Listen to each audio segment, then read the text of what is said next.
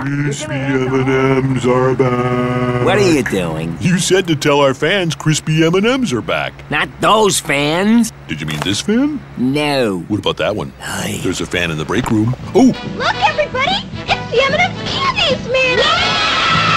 Who can take a peanut, Who can take a peanut, make it a delight, make it out of life? cover it with chocolate, then candy coat it right?